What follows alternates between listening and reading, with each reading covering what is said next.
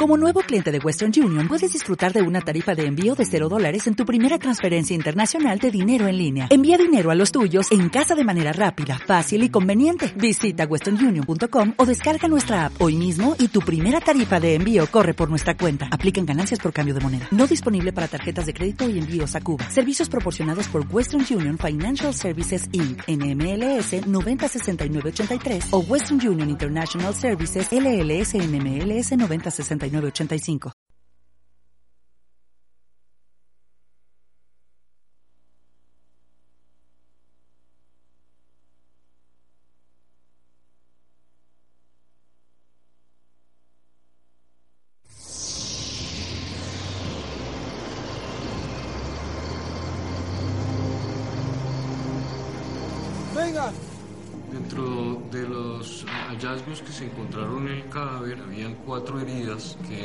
Bordes muy irregulares a nivel del cuero cabelludo que habían sido ocasionados con un elemento contundente. Al ver el tipo de heridas realizadas sobre el rostro y sobre las últimas falanges de los dedos de las manos, se despertó a nosotros como esa idea de que la persona estaba tratando de irritarnos diciendo, probándonos si nosotros seríamos capaces de identificarla. Amor, traición, violencia y el espanto provocado por un horrendo crimen.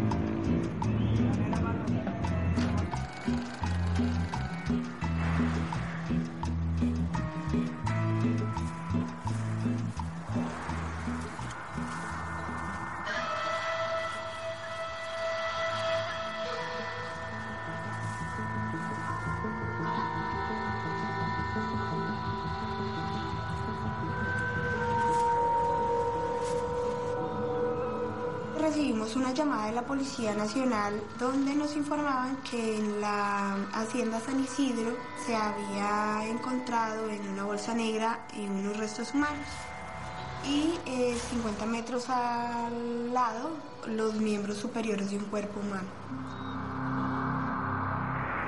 Los restos humanos llegan a manos de los peritos del Cuerpo Técnico de Investigaciones.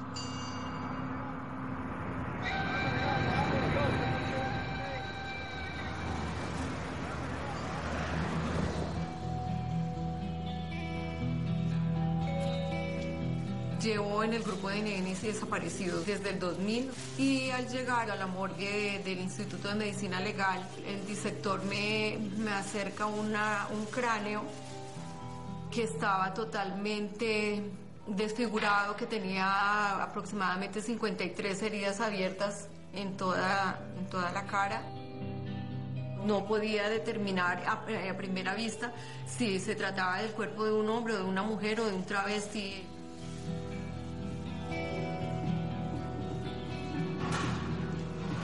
Estos cortes eran realizados de manera vertical. Se veía que la intención realmente era desfigurar tanto que llegaron a dañar parte del dorso de la nariz, eh, párpados y a desfigurar de una manera dantesca.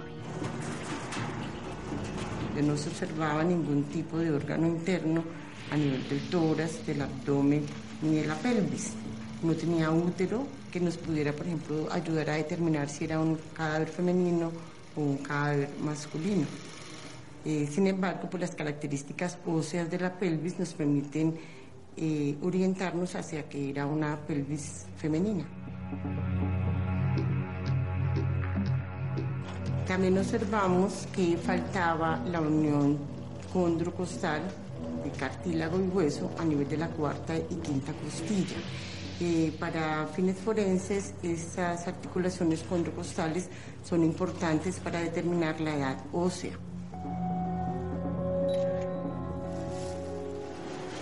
El peso 75 por ahí, doctor. Doctor, le doy talla 1,71. Dentro de los hallazgos que se encontraron en el cadáver, habían cuatro heridas eh, que eran de bordes muy irregulares eh, a nivel del cuero cabelludo que habían sido ocasionados con un elemento contundente, es decir, con un elemento que no tenía filo. La manera de muerte se estableció como violenta de tipo homicida. 5.5 al ver el tipo de heridas realizadas sobre el rostro y sobre las últimas falanges de los dedos de las manos, se despertó en nosotros como esa idea de que la persona estaba tratando de retarnos, diciendo, probándonos si nosotros seríamos capaces de identificarla. Era muy aterrador ver la cantidad de heridas y después las manos ya sin, sin tejido. Pues era, era como muy un, propósito demasiado, demasiado directo de no identidad, de evitar esa identificación. Porque, ¿qué había detrás de ese cuerpo? ¿Qué situación personal, qué vida personal, eh, qué, contexto había detrás de toda esa, de esa, de esa primera imagen, de ese primer encuentro?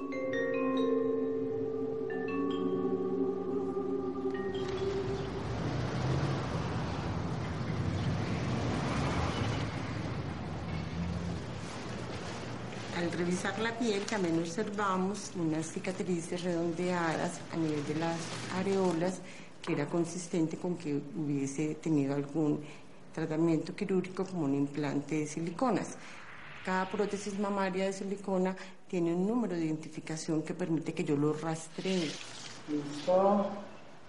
La del abdomen. La presencia de las cicatrices pues nos ayuda a confirmar el retiro de la silicona que debería estar en ese lugar. Esto nos hizo pensar que todo lo que se había hecho era para desaparecer el cadáver y que nunca fuera identificado. Por espacio de dos semanas, expertos en morfología se dedican a la reconstrucción del rostro de la víctima. Para la reconstrucción eh, utilizamos paños limpios para limpiar una a una las heridas, eh, para luego pasar a unificar, poner frente a frente los bordes de cada herida y aplicábamos el pegamento. Sosteníamos los dos bordes unidos mientras este surtía efecto y así poco a poco íbamos trabajando herida por herida. Eh, continuamos con la aplicación de una base, un maquillaje femenino porque pues con eso procuramos tratar de darle una imagen menos brutal.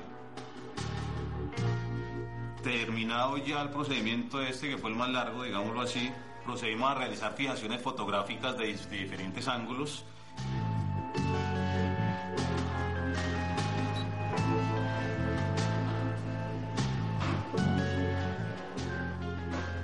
En total, la víctima sufre 58 cortes con bisturí en la cara para evitar que fuera identificada.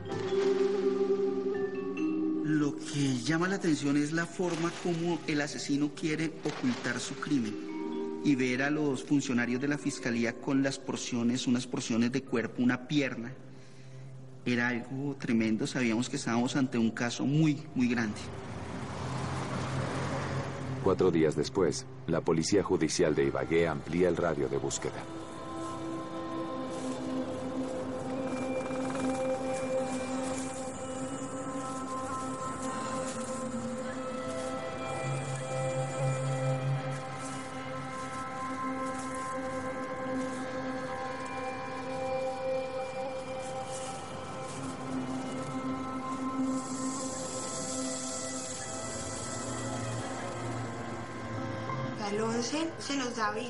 Que existe otra evidencia, que es el tronco. Ese ya se encuentra mucho más disperso del lugar donde se encontró el primer hallazgo. Al siguiente día se nos informa que se encontró otra bolsa con unas prendas femeninas y seguido a esto los muslos del cuerpo y a los 15 días del primer hallazgo encontramos el último hallazgo que fue un pie. Al lado de una de las bolsas, los investigadores encuentran una pista fuera de lo común.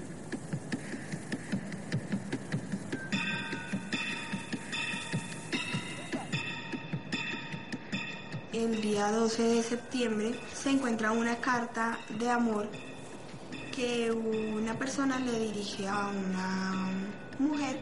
Eh, empezamos a buscar quién era esta persona, dónde vivía.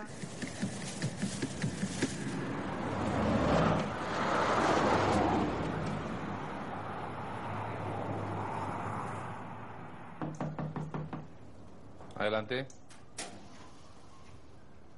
La carta es dirigida a una mujer de nombre Soraya. Es una carta de amor.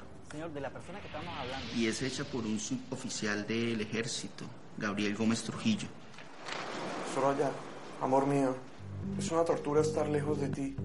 Cuando el tiempo está presente en mi vida, cuando despierto, cuando sueño. Te amo, Gabriel.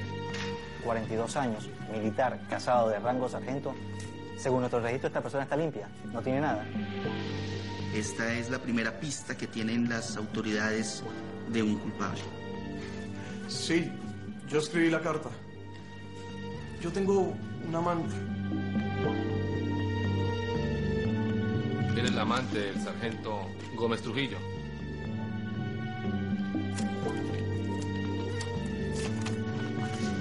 Cuando estoy con ella pienso en ti. Voy a librarme del pasado, cueste lo que cueste. Lo primero que uno se imagina es una venganza. Es una venganza terrible. La hipótesis de que ambos hayan matado a la esposa de Trujillo aparece entre los investigadores. La única forma de demostrar su inocencia es encontrar con vida a la esposa del militar.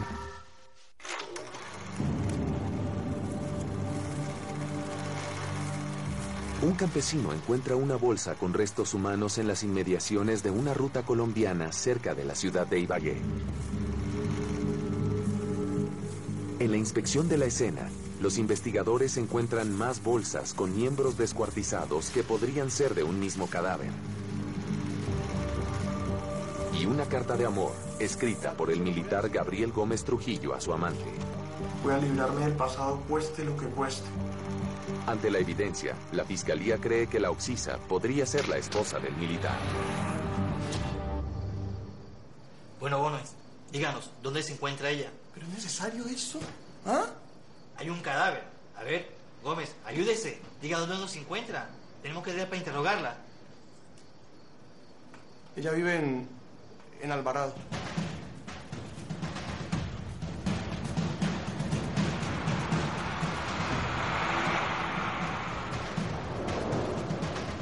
¿Reconoce la letra de esta carta?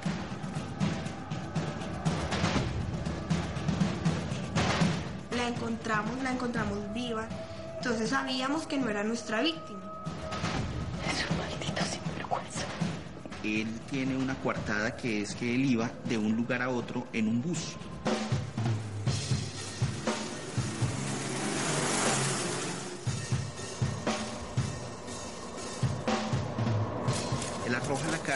Con tan mala suerte que esta carta cae cerca de las, las partes corporales.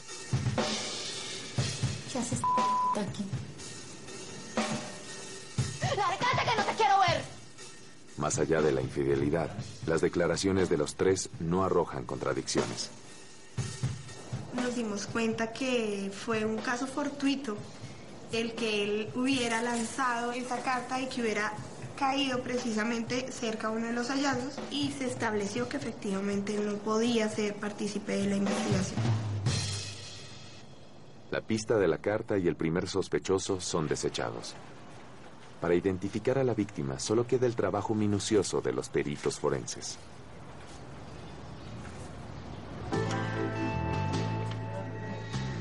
El día que se presentó este caso, nos reunimos, manifestamos de que es un caso pues, muy delicado, que era un reto para la criminalística de aquí de Colombia especialmente aquí de Tolima, porque estaba totalmente desfigurada. Lo primero es visualizar muy bien la imagen, luego ir dibujando parte por parte, que es lo que es el cabello, trabajar en cejas, nariz y ya posteriormente una vez elaborado la- algunos bocetos que se realizaron me metí al programa Face para darle una, una nitidez de mejor calidad como si fuera una fotografía pasamos a este dibujo de una vez al sistema eh, pidiendo apoyo a la oficina de, desaparecidos, en Desaparecidos, para que con el sistema CIRDEC buscaran en todo Colombia personas desaparecidas con estos mismos rasgos.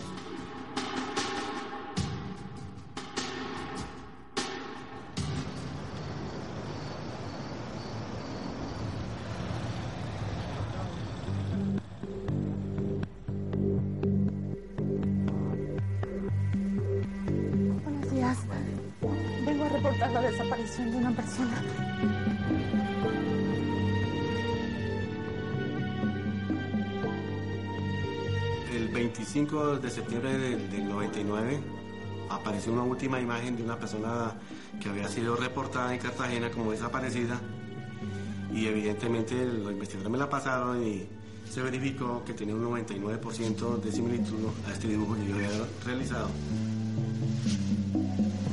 Erika Cecilia Yeneris Gutiérrez, la menor de cuatro hermanos, nace en la ciudad caribeña de Cincelejo, Colombia, en el seno de una familia humilde. En septiembre del 2009, al momento de su muerte, Erika estaba casada con el coronel José Joaquín Aldana Ortiz, Buenas noches, mi coronel, ¿cómo me le va? Sander, ¿cómo le va? Bien, mi coronel, aquí disfrutando. ¿Y usted? Bien, bien, aquí disfrutando un poco de la graduación. A propósito, lo felicito. Gracias, mi coronel. El coronel Aldana estaba viviendo un proceso de separación, ¿sí? Con la ex esposa que, que él tenía. ¿Con quién vino? Con mi hermana Erika. Erika, ven. Ven, te paso Erika, mi coronel Aldana. Mucho gusto, coronel. Señorita, un placer, José Joaquín Aldana. La elegancia de, mi hermana vislumbró al coronel. De ahí radica todo el, proceso de conocimiento de mi hermana con el coronel. ¿Qué te parece si nos vamos afuera, nos tomamos algo y así me vas contando qué fue lo que dijo tu hermano de mí? Bueno. Con tan solo 18 años, Erika decide formar una familia con el coronel Aldana. El joven matrimonio se instala en Ibagué y pronto reciben a sus dos hijas, Daniela y María José.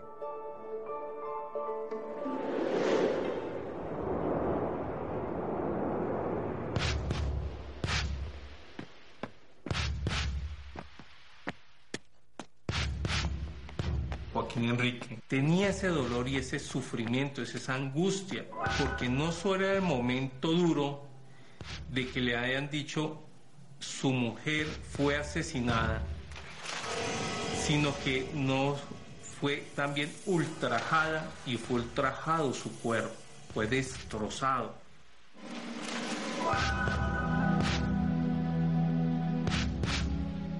El coronel José Joaquín Aldana es el comandante operativo de Tolima. Es el tercero en la línea jerárquica de la Policía Nacional de la región.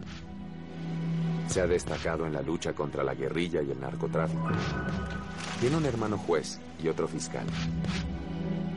Y los grandes enemigos que tuvo o contra quien más luchó fue contra el ejército de las FARC. Sufrió más de 100 atentados por parte de las FARC.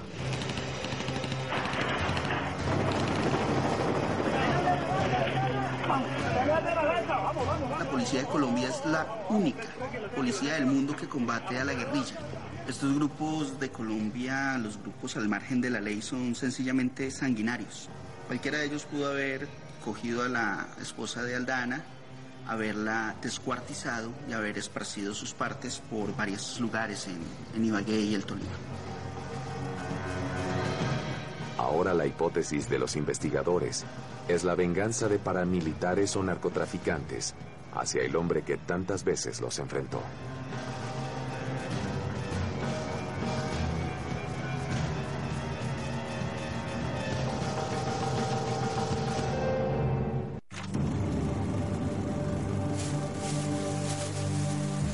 En Ibagué se encuentran varias bolsas con restos de un cuerpo humano desmembrado.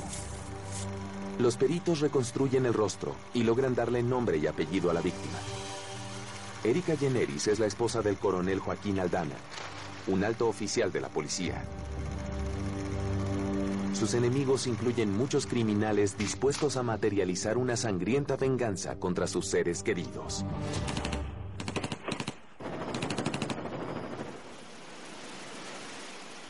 Cuando mi hermano Joaquín Enrique va a trabajar a Medellín, la Policía Nacional, él le tocó que combatir a toda la organización de narcotráfico que había instaurado Pablo Escobar y sus cómplices. La Fiscalía de Ibagué abre una nueva línea de investigación. Al tiempo que el hermano de Erika se presenta en la morgue de la ciudad. Nos dirigíamos a la ciudad de Ibagué. Llegamos al búnker de la Fiscalía en Ibagué. Nos reciben la, la investigadora que estaba el caso, mando el caso. Ya enseguida mis, mis sexto sentido me decía de que algo, algo está mal, algo, algo pasó.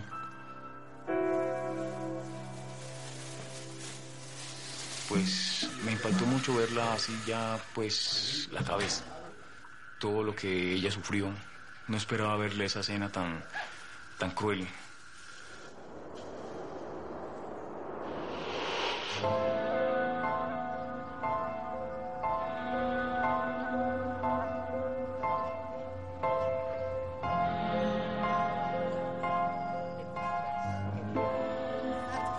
Noche yo digo, Dios mío, ¿por qué pasó esto? ¿Por qué esa muerte tan fea de mía? Porque como madre uno, todos los hijos son perfectos, ¿no? Y yo decía, mi hija era muy especial. ¿Por qué le sucedió esto? Esa muerte tan fea.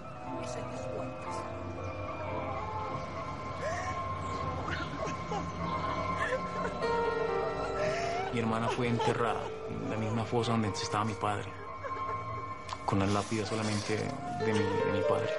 Ni siquiera está el nombre de ella. Fue un entierro muy, muy sencillo, muy, no era digno, pero la esposa de un coronel de la policía de Colombia.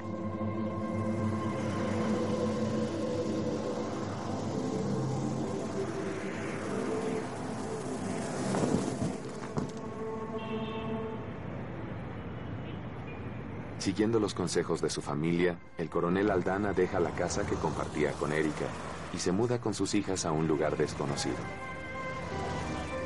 La familia del coronel Aldana es una familia tradicional, típica pues de clase eh, alta, muy influyente aquí en Ibagué. El padre Joaquín Enrique Aldana hizo parte del Poder Judicial. La hermana de Joaquín Enrique Aldana era funcionaria de la, de la Fiscalía General de la Nación. De igual forma, ahí tiene hermanos en el Poder Judicial, tiene hermanos como abogados, todos, digamos, personas con, con un arraigo y un reconocimiento profesional y, y social en la ciudad de Ibagué.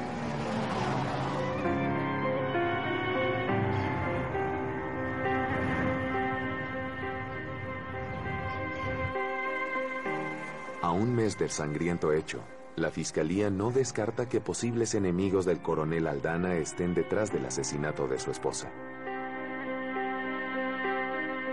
Comienzan a indagar además si una tercera persona en la vida de la Oxisa tendría algo que ver con el crimen. Mi hermana pues tenía una relación con una persona de Costa Rica.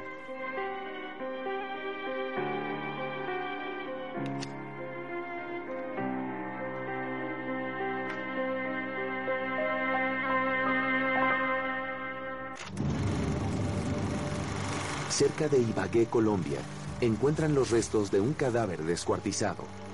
La víctima es identificada como Erika Yeneris, esposa del coronel Joaquín Aldana, un policía condecorado por su larga trayectoria en la guerra contra la guerrilla y los cárteles de la droga de ese país.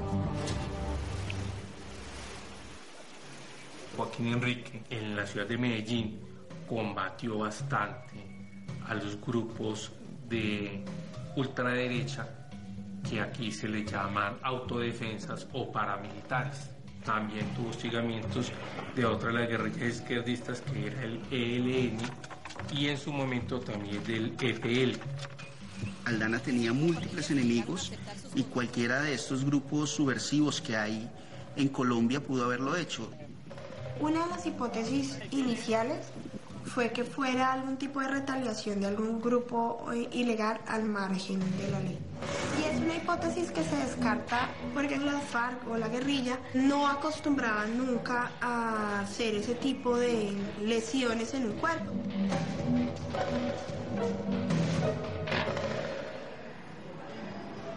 por la situación de que se le practicó una violencia más allá de lo necesario para causarle la muerte, concepto que el médico forense denominó overkill pasional y por ende sugiere que los investigadores traten de ubicar el entorno de la víctima porque es muy posible que el agresor pudiera ser una persona que tenía ese contacto afectivo con la víctima.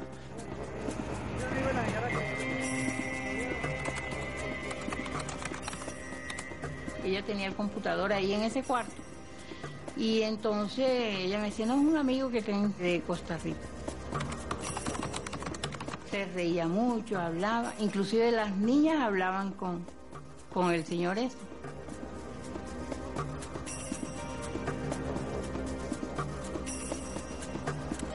Esta relación era una relación que venía de tiempo atrás. De origen costarricense, el comerciante Carlos Aristizábal y Erika se conocen en Medellín en el 2008.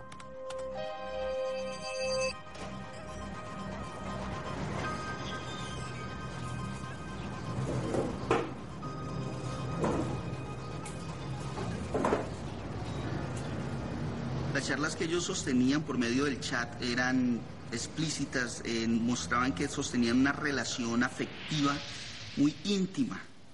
Eh, tanto es así que él pues la trataba de mi amor, ella le decía mi vida, ellos eh, decían que tenían proyectos juntos.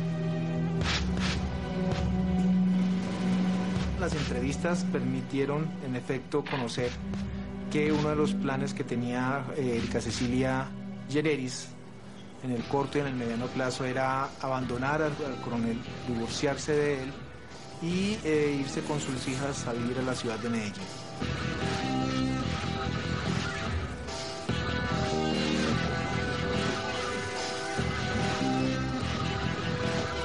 Las relaciones de Erika con su esposo venían mal desde hace algún tiempo.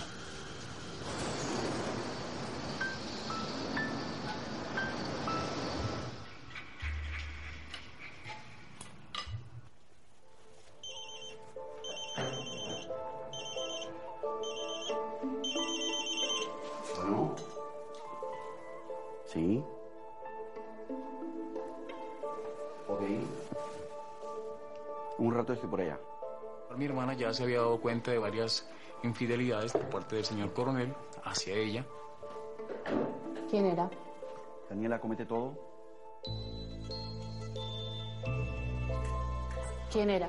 El trabajo. Mm. ¿Hoy? ¿Qué querían? Hey. ¿Qué pasó? ¿Y ahora para dónde va? ¿A trabajar? ¿Quién lo llamó? Vuelvo tarde y trata que duerman. Mi hermana ya comenzó a sospechar del coronel desde que recibía regalos, sí, perfumes, camisas, y ella optó una vez por seguirlo. Coman. Se fue directamente a la estación de policía y entró cuando él sale una forma muy nerviosa de actuar. Ella se dio cuenta de que en el fondo de la habitación estaba una patrullera, que era la secretaría privada del coronel. Ante las faltas de su esposo, Erika comienza a plantearse un futuro sin el coronel. Ella manifestaba de que él la estaba engañando y muchas veces eh, se presentaron peleas, discusiones y ella optaba por irse para mi casa, siempre con sus dos hijas, nunca las abandonaba, nunca las dejaba por mucha pelea que tuviera. Y mi hermana le había manifestado que quería separarse. Y digamos que alguien llegó en el momento de ocupar ese espacio que el coronel estaba dejando desocupado.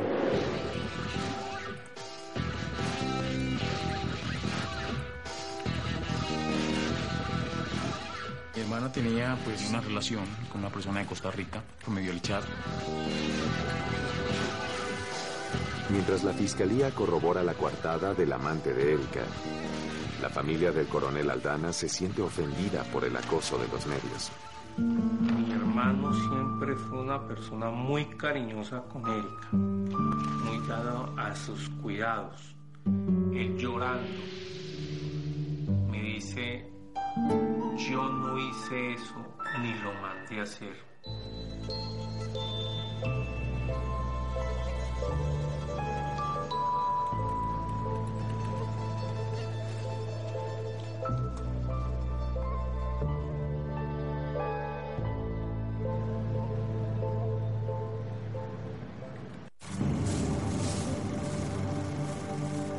Aparece un cadáver desmembrado y embolsado.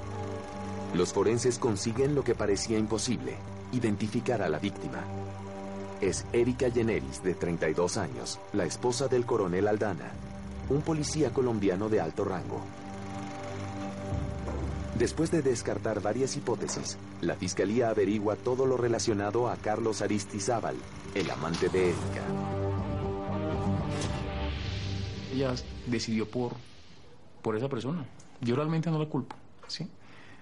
La persona cuando se siente sola busca su, su apoyo en, en- otra parte y muchas veces se lo dije. Y él me decía, no, no, no, yo, ahí vamos, yo estoy con ella, sin, ningún problema. Se le dijo, ojalá esto no termine mal, porque mi hermano no es una persona de, dejar, de abandonarla. Carlos Aristizábal también hace parte de la investigación como victimario, pero se evidencia que efectivamente esta persona se encuentra eh, fuera del país también para la época de los hechos. Que sí se estaba pensando en, una, en un encuentro, pero era mucho después de, de lo que causara su muerte. El coronel Aldana fue profesor mío. De hecho, fue a Estados Unidos y hizo muchos cursos de criminalística y maneja muy bien el tema. Su ausencia siempre daba pautas para alterar una escena del crimen. Fue lo que yo vi en, el- en la- en las cuestiones de, de lo que le hicieron a mi hermana. Bueno, quédate tranquilo que vamos a llegar al fondo de todo esto. Así va a ser. La fiscalía comienza a hacer su trabajo, comienza a ver que en realidad se podría vincular al coronel Aldana al asesinato de su esposa. La familia del coronel contrata los servicios de un abogado, quien comienza a rebatir punto por punto las pruebas aportadas por la fiscalía. se ha logrado probar que mi hermano tiene un problema de una tendinitis en la mano derecha.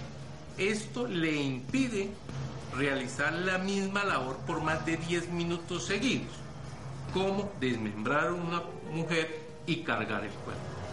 La defensa propuso la incapacidad física del coronel Joaquín Enrique Aldana para llevar a cabo las actividades de desmembración y de maltrato de la víctima. Pero todo su, su desempeño como policial tenía un buen desempeño, incluyendo en el polígono de tiro.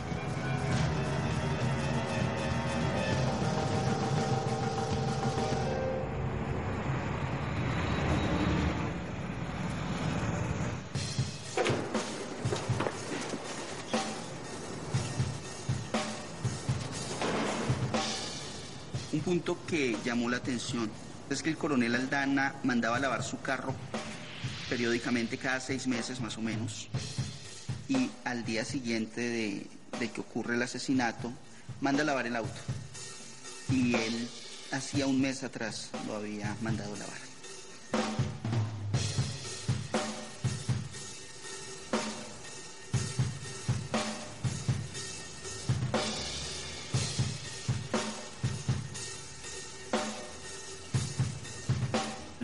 Los investigadores hallan restos de sangre, pues el Blue Star eh, reacciona positivamente. Después esto es descartado y no hay sangre, pero sí hay ADN en cantidad. Pero el imputado también tiene pruebas a favor de su inocencia. Imagínense la cantidad de sangre cuando a una persona la tengan que desmembrar y llegar la policía judicial y encontrar goticas, manchas muy pequeñitas, que es imposible desde el punto de vista de evidencia física que haya ocurrido ahí.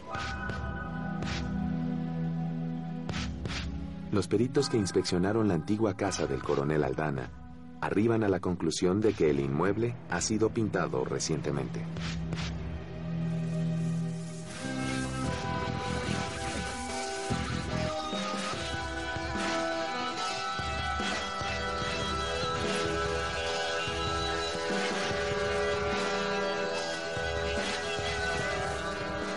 Conclusión de la fiscalía es que había sangre, pero la misma fue manipulada.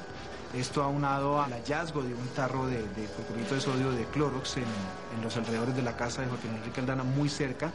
Eh, ahí a su lado la presencia de una camiseta de la Policía Nacional de una talla grande usada como trapo. Y hay una actividad de parte de- de- del procesado que posiblemente se dirigió a degradar, a eliminar y degradar esas muestras o esos vestigios de sangre que habían en la posible escena primaria.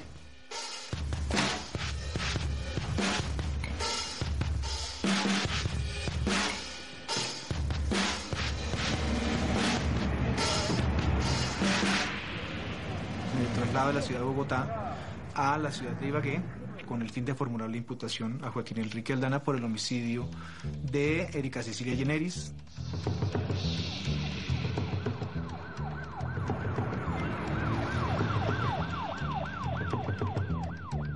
A él lo vinculan a esta investigación y el día que fueron a buscarlo a la casa y no está.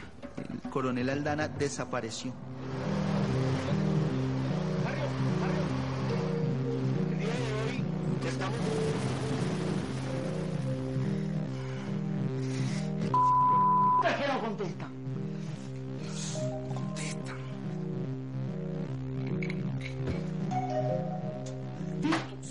Se me respeta. Definitivamente el gremio de la policía es lo peor. Con el coronel Aldana prófugo, la fiscalía comienza a reconstruir el asesinato de su esposa.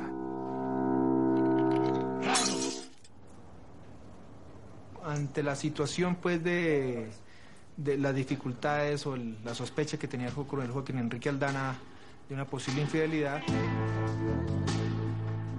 pues le solicita a un intendente de la policía técnico en sistemas que introduzca un software espía en el computador que ella regularmente manejaba para sostener sus conversaciones a través de chat.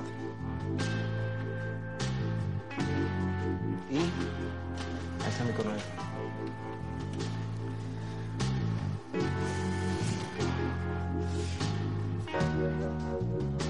Cuando el coronel ve los chats que sostenía Erika Generis con su amante, él cambia totalmente la cara y, y comienza a mostrarse tembloroso, como si algo lo hubiera golpeado. Así están las cosas. Así van a ser. Ya la fiscalía tenía un móvil que era un móvil pasional. Ella le es infiel, él descubre la infidelidad y por esto decide asesinar.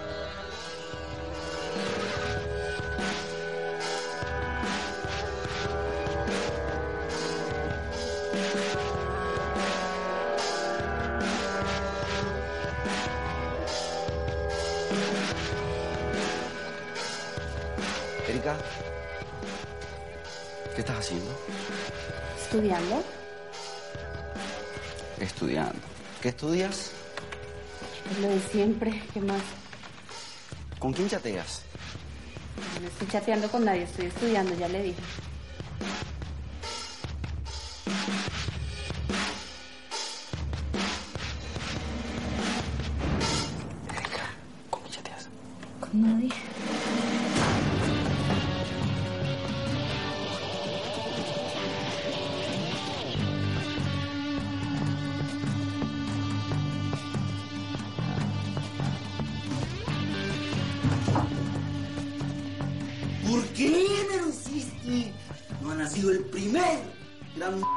Se burle de mí.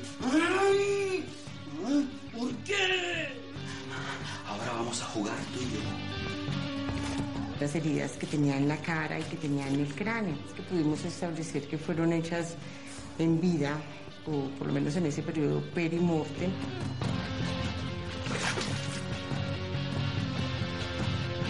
Las dos hijas del matrimonio dormían en su habitación al momento del crimen.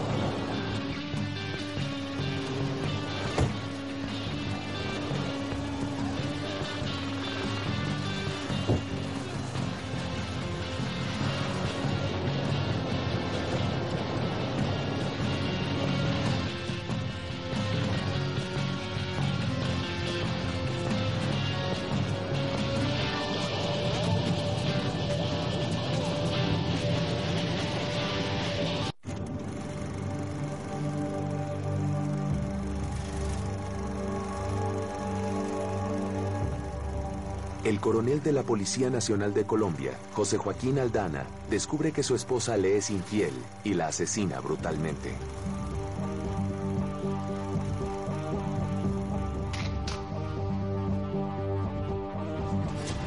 En poco tiempo pasa de ser un militar respetado a un criminal huyendo de la justicia. Ibagué no es una ciudad en la que todos los días haya un asesinato de este tipo. Por lo tanto, este crimen llamó demasiado la atención. El propio general Naranjo, director de la policía en Colombia, califica a Aldana como una vergüenza para su institución y le puso precio a la cabeza. Por Aldana se ofrecieron 100 millones de pesos, más o menos 50 mil dólares, que es mucho dinero. Son unos Pese a la influencia de la familia y a su propio poder, la situación del coronel Aldana es insostenible.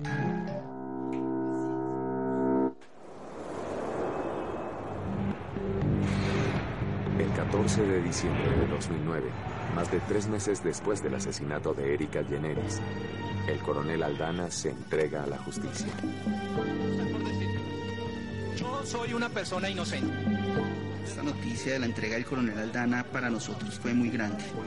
Titular se entregó a Aldana y comienza la etapa del juicio es algo muy grande, Aníbal. El juez considera la existencia de un móvil que consiste en el conocimiento de una relación extramatrimonial y de la posibilidad de que Erika Cecilia eh, lo iba a dejar y se iba a llevar a sus hijas.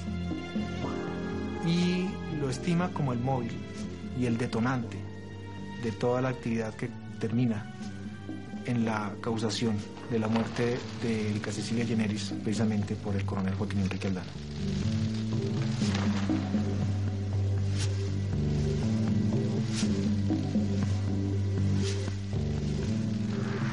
Joaquín Aldana es hallado culpable del delito de homicidio agravado por el asesinato, descuartizamiento y ocultamiento de su esposa Erika Lleneris y condenado a 33 años y 9 meses de prisión.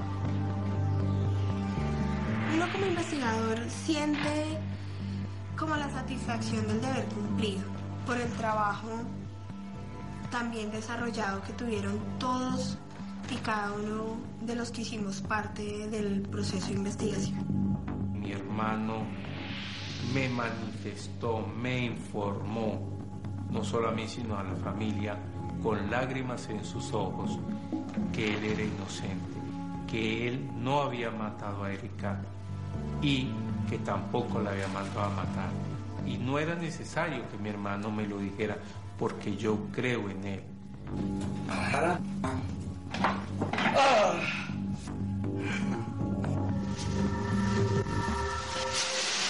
extraño. Una persona muy alegre, muy alegre, con sus niñas, muy especial. Yo no quiero venganza. Yo le pedí a Dios la justicia porque yo le pedí a mi Dios y hubo justicia. Y en verdad ese juez tuvo la guía de mi Dios ahí.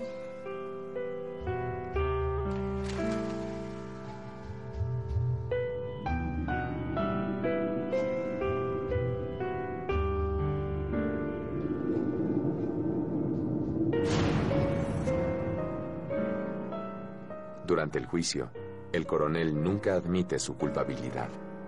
Con respecto a todo lo que hizo premeditado con mi hermano, no lo perdono.